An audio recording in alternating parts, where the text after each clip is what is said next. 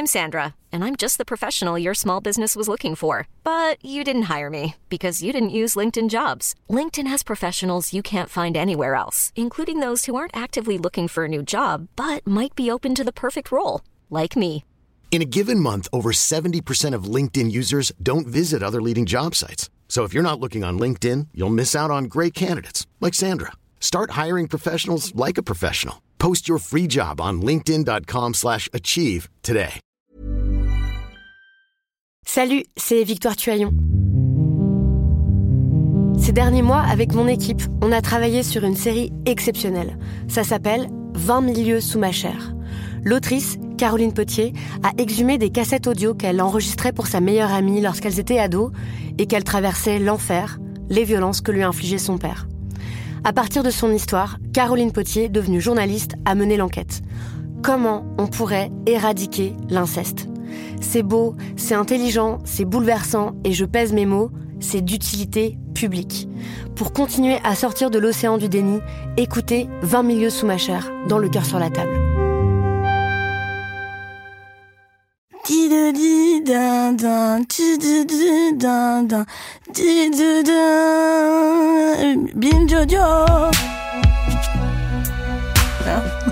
C'est pas. Non, je crois que.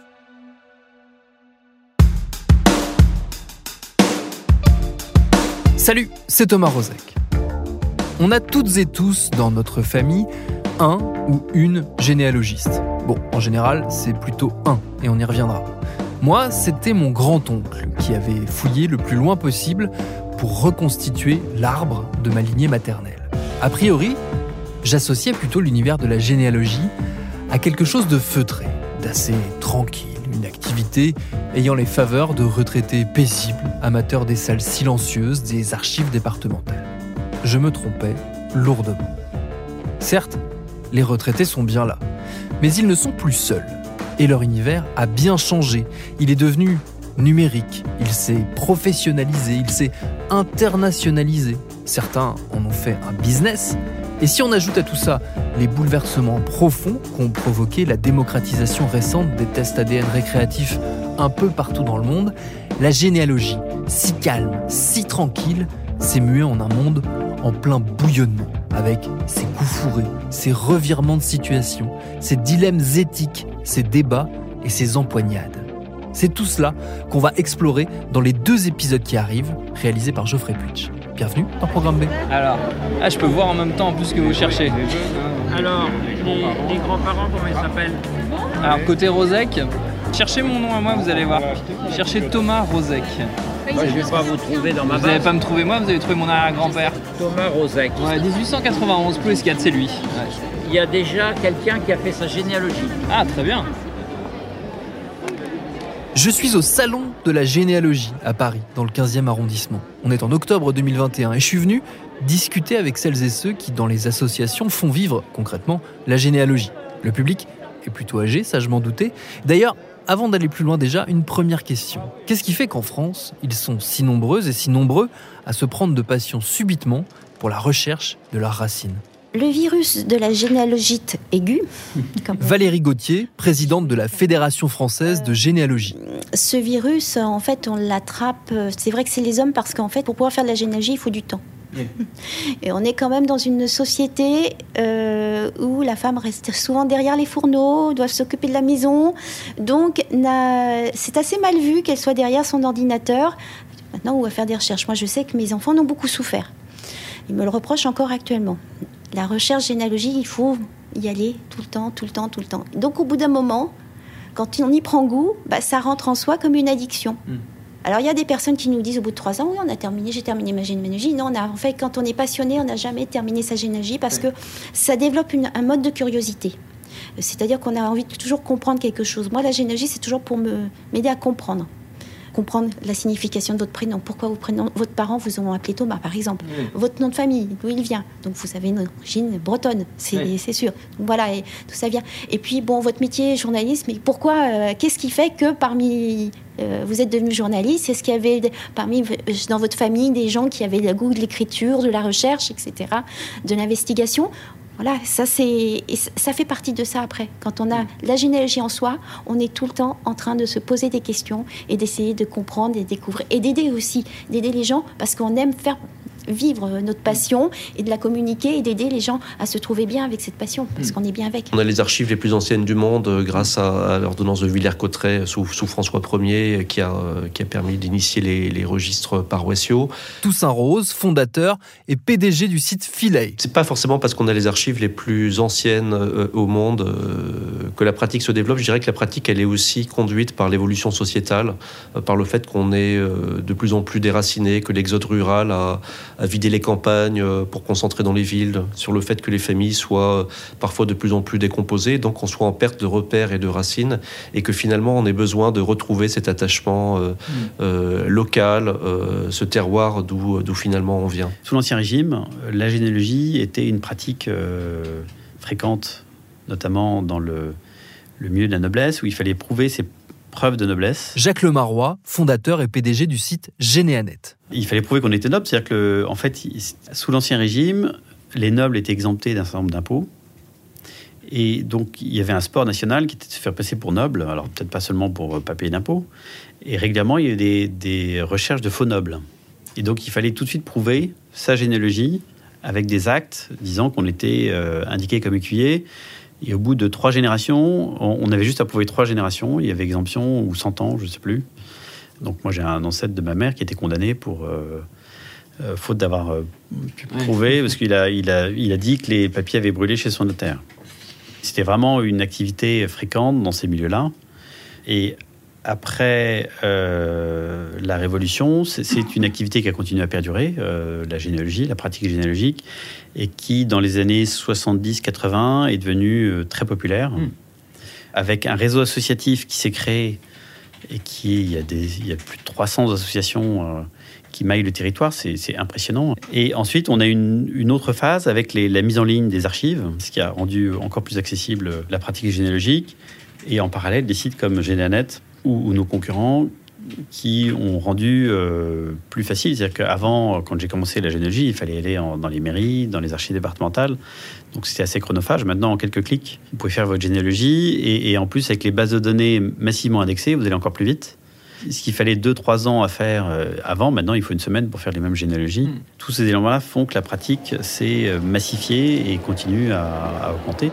C'est l'évolution normale, hein, parce que de toute manière, on ne peut plus travailler comme il y a 20 ans, 25 ans, c'est-à-dire euh, à la grande époque de la généalogie, où c'était très intéressant parce qu'il fallait aller dans les mairies euh, ou dans les médiathèques et, fouiller. Michel Durose, du Centre généalogique du Finistère. Et donc la généalogie se faisait pas à pas, tranquillement.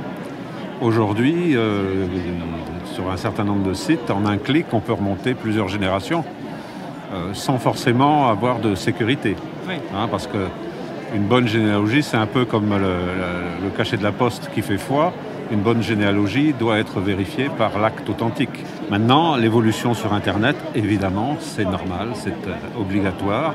Hein. et ça n'empêche pas, ça n'empêche pas quand même de chercher un certain nombre de choses, parce que contrairement à ce que beaucoup de gens peuvent penser, la généalogie, ce n'est pas seulement euh, des dates de naissance, de mariage, de décès, c'est tout ce qu'on peut mettre autour. Ça, on le trouve sur, en ligne, on le trouve en numérique, ou est-ce qu'il faut là aussi, il faut quand même en passer par euh, les étapes classiques de la généalogie? Oui. la base, la base, ce sont quand même les dates hein, de, baptême, mariage, décès. Bon, euh, ça, on les trouve euh, dans un certain nombre de sites. Notre site à nous, le Centre généalogique du Finistère, on a pratiquement 11 millions de, relevés d'actes, rien que pour le Finistère. Et puis, bon, il y a des sites commerciaux, évidemment, maintenant aussi, hein, puisque sur Internet, évidemment, il y a des gens qui se sont engouffrés dans le... Je pense que pour les adhérents, pour la majorité d'entre eux, c'est un plus. Ils travaillent avec notre base de données et ils vont aussi sur d'autres, sur des sites commerciaux chercher des compléments. Bon. Après, euh, pour les responsables d'associations, c'est un peu moins bien perçu parce qu'on euh, a quelquefois l'impression que ces sites-là nous prennent des adhérents, hein, puisque nous, associations, nous ne vivons que des cotisations de nos adhérents. Les sites dits commerciaux, parlons-en, car ils sont au cœur de notre histoire, les deux principaux en tout cas. D'un côté, Généanet, de l'autre, Philae. On a déjà entendu, leurs deux PDG et fondateurs. S'ils nous intéressent, c'est qu'ils ont connu tout récemment, il y a quelques mois à peine, des bouleversements profonds. Mais d'abord, quelques présentations. Alors Généanet, c'est euh, c'est une, euh, une entreprise euh, qui a été fondée euh, en 1996 euh, dans le but de euh, créer des arbres généalogiques en ligne. Guillaume de Morand, journaliste pour la revue française de généalogie. Ça existe toujours, évidemment, ça s'est énormément développé. Maintenant, ce qui fait de Généanet un, un portail assez français et singulièrement français, avec beaucoup, beaucoup de ressources autres que les simples recherches d'ancêtres. Et je crois que ça marche très bien. Généanet est une, est une belle réussite française. Alors après, il y a Philae. Philae.com, c'est formidable. Je découvre de qui je descends. Robespierre? À mes aïeux. Un révolutionnaire. Philae, c'est un portail qui a été créé dans les mêmes années, euh, à la fin des années, euh, ou au milieu des années 90, euh, par Toussaint Rose. Et il a eu l'idée de créer un logiciel de généalogie. Et de ce logiciel de généalogie, il a fait un portail de généalogie.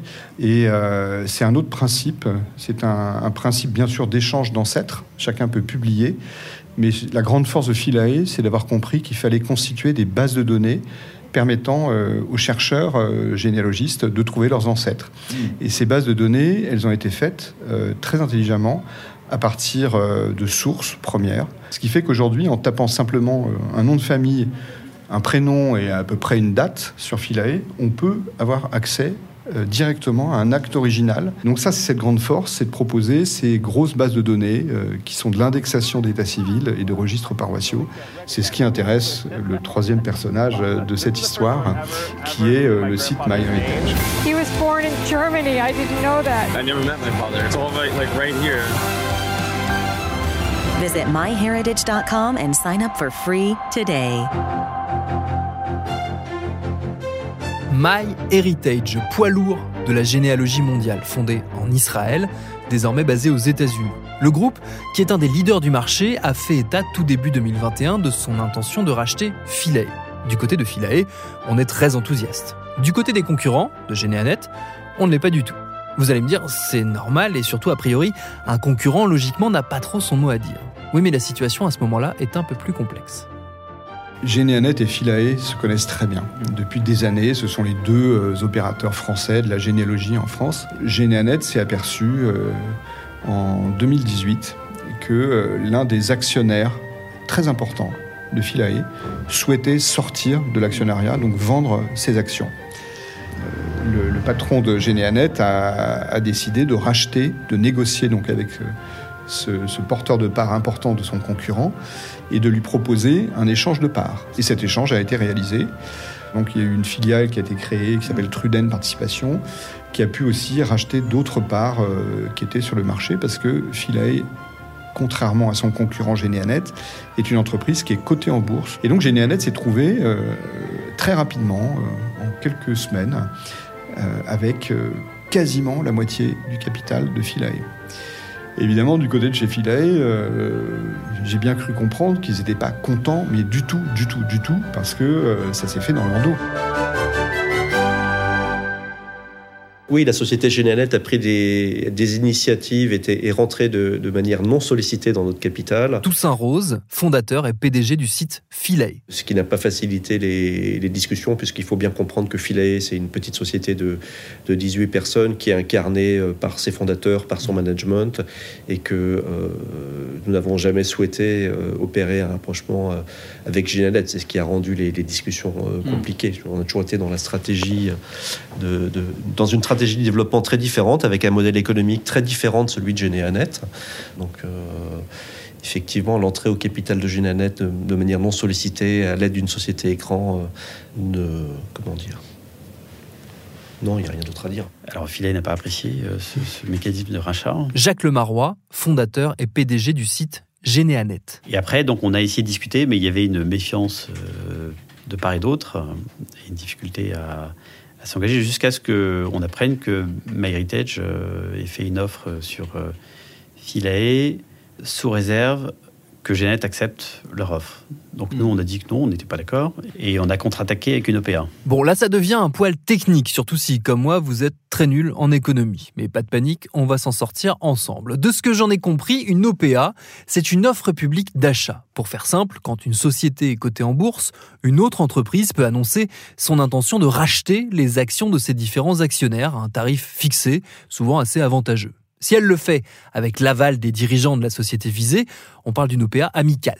Si elle le fait sans leur accord ou contre leur accord, on parle d'une OPA hostile. En l'occurrence, c'est le cas ici, mais ça n'a pas marché. Il nous a été imposé 15 jours de délai pour réunir les financements. 15,5 millions d'euros en 15 jours. Et le jour même du délai fixé par l'AMF, il y avait les derniers fonds qui arrivaient euh, sur notre compte. On a réussi euh, notre pari de... Et après, malheureusement, euh, il y a eu euh, l'offre de Méritage en fait était assez maligne de dire ben, je, si Genet refuse, dans ce cas-là, je vous rachète vos actifs. Hmm. Sous-entendu, ben, vous ne demandez pas l'avis de vos actionnaires. Vous vendez vos actifs et après vous distribuez le, la trésorerie à vos actionnaires. Et euh, Méritage faisait encore une surenchère très hmm. importante. Donc là, on a choisi, euh, après longues hésitations, de jeter l'éponge. La généalogie, c'est un marché mondial. Il y a des leaders euh, internationaux qui sont des sociétés américaines, qui ont des moyens considérables. Pour nous, c'était euh, naturel de nous rapprocher de, de, MyHeritage. On a constitué une base de données qui a extrêmement de valeur. Et donc, le rapprochement avec MyHeritage avait beaucoup de sens parce que c'est un acteur qui est beaucoup plus gros que nous, qui est le premier site européen et qui euh, va pouvoir aussi monétiser ces banques de données partout dans le monde euh, auprès d'un public qu'on avait du mal à toucher, étant, euh, étant une société essentiellement française à la base. Et là, coup de théâtre. Quelques semaines après l'échec de son OPA sur Philae, à l'été 2021 toujours, Généanet annonce à son tour son rachat, là aussi, par un poids lourd américain. On a ancestri qui nous a contactés, euh, eux aussi dans une logique d'acquisition. Ancestry, qui est une société concurrent, un autre concurrent américain, qui est le numéro un mondial. Ce concurrent américain, ayant déjà commencé à massivement euh, indexer l'état civil français, euh, on serait retrouvé donc le, en sandwich entre le numéro 1 et le numéro 2, avec des, des, moyens considérables et des bases de données considérables. Donc on a, on a accepté de, de commencer à discuter avec Ancestry, et là on s'est aperçu qu'en fait il y avait une tout à fait... Euh, une opportunité pour nous de perdre notre indépendance actionnariale, mais en échange de préserver notre modèle, avec du collaboratif, du gratuit. Et, ça, donc Ancestry nous, nous l'offre et, euh, s'engage à maintenir notre, euh, notre autonomie, notre culture. Hmm. On a fait très attention à ça et c'est maintenu dans le, nouveau modèle. Bah, c'est bien la preuve que Généanet n'était pas vraiment sincère dans dans son projet de créer un leader euh, français ou européen, euh, puisque très vite, euh, extrêmement rapidement, après avoir cédé sa participation dans Philae, il, a été acquis par Ancestry. Il y a eu des, des, campagnes de communication en début d'année qui leur ont laissé entendre qu'ils resteraient français, puis non, puis ils ont été. il y a un site qui s'est vendu cet été très très vite aux Américains. Valérie Gauthier, présidente de la Fédération française de généalogie. Les associations en elles-mêmes, moi, mes interlocuteurs, ce sont d'abord des associations, des, des, présidents qui font attention aux revenus. Donc là, ils sont maintenant en cours de négociation. Euh, bah, euh, nos, données que l'on met en consultation sur les sites, euh, bah, combien ça va nous rapporter maintenant. Hmm. Ça, ils sont très prosaïques à ce niveau-là. Et moi, ça ne me regarde pas. moi, mais en revanche ce qui me désole, c'est de, voir que certains généalogistes, bah, on avait beau leur dire attention, euh, si vous voulez vraiment qu'il y ait une base de données qui reste tout le temps française, qui soit vraiment française, c'est celle de la fédération. Hmm. La fédération a vocation à être que française. Donc venez chez nous, faites, construisons ensemble. Mais vous avez quand même l'ambition au niveau de la fédération d'être un acteur plus important sur le numérique. Oui, bah oui, c'est d'ailleurs pour ça qu'on a fait un salon virtuel, hmm. qui est un, salon permanent de généalogie, qui pour moi devrait être le premier site de généalogie en France, où hmm. on, clique généalogie en France, clac, on pense, ah ben on va à la maison de la généalogie, et on cherche, et on trouve tout. C'est mon but. C'est, on n'a pas besoin d'aller chez les sites commerciaux. Les sites commerciaux se sont inspirés du savoir-faire des associations. Donc c'est aux associations de leur démontrer à nouveau que nous sommes là et que nous savons toujours faire des choses et même faire mieux qu'eux, hmm. puisque nous, on sait rester français. Le modèle euh, des associations est complètement différent. On ne cherche pas, nous, à faire de l'argent. Jean-François Pellan, président du Centre généalogique du Finistère. On cherche à rendre des gens heureux en autour d'une passion commune. Mais l'argent ne rentre pas du tout en ligne de compte quand on fait de la généalogie associative. Chez nous, une cotisation, c'est 44 euros avec une revue, vous vous rendez compte? C'est pas avec ça que euh, vous allez pouvoir euh, faire un bénéfice de plusieurs millions d'euros à la fin de l'année, quoi. Bon, donc euh, vous avez des, des sociétés, des fonds de pension américains qui ont investi dans, dans les sociétés commerciales parce qu'ils ont vu qu'il y avait de l'argent à faire. Le moteur, là, c'est l'argent, c'est pas autre chose. On avait la chance d'avoir deux acteurs majeurs euh, en France et en Europe euh, dans la généalogie. Et, malheureusement, bah, le, euh, ça n'a pas été possible de trouver un accord avec Philae. Mmh. Alors maintenant, le, la société Génète continue, la société Philae également continue. même si on n'a plus un actionnariat français, on reste ancré en France avec nos activités françaises. Mais donc ce, cet état de fait est lié aussi, bah, il y a un double état de fait. Il y a d'une part, en termes de moyens financiers, on ne pouvait pas lutter contre l'offre de, de MyHeritage, qui avait des moyens beaucoup plus importants que les nôtres. Et, deuxième état de fait, voilà, c'est la non-légalisation des tests ADN en France nous a créé un, préjudice euh, à nos deux sociétés importants. Donc voilà où on en est. Ils ont tous compris depuis longtemps que euh, le facteur de croissance, encore plus même que la recherche généalogique, c'était euh, la vente de kits euh, ADN qui ont un intérêt généalogique évident et qui sont générateurs donc de grosses plus-values et qui donnent beaucoup d'argent et, beaucoup de possibilités de croissance à toutes ces entreprises, sauf en France. Et la bataille de l'ADN, ce sera pour le prochain épisode.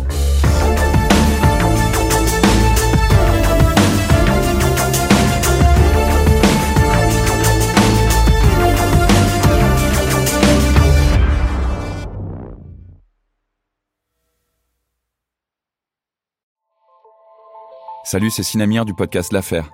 En 2016, je suis monté sur un bateau de sauvetage en Méditerranée et ce que j'y ai vu n'a pas changé.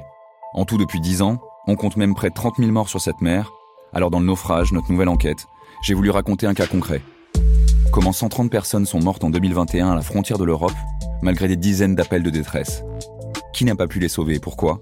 Qui étaient ces disparus? Et surtout, comment on en est arrivé à ne plus parler de 130 personnes qui meurent le même jour sur un bateau au milieu de la Méditerranée? Le naufrage, c'est la nouvelle série du podcast L'affaire de Paradiso Média. Une enquête que vous pouvez retrouver gratuitement chaque semaine à partir du 27 mars 2024 sur toutes les applications de podcast.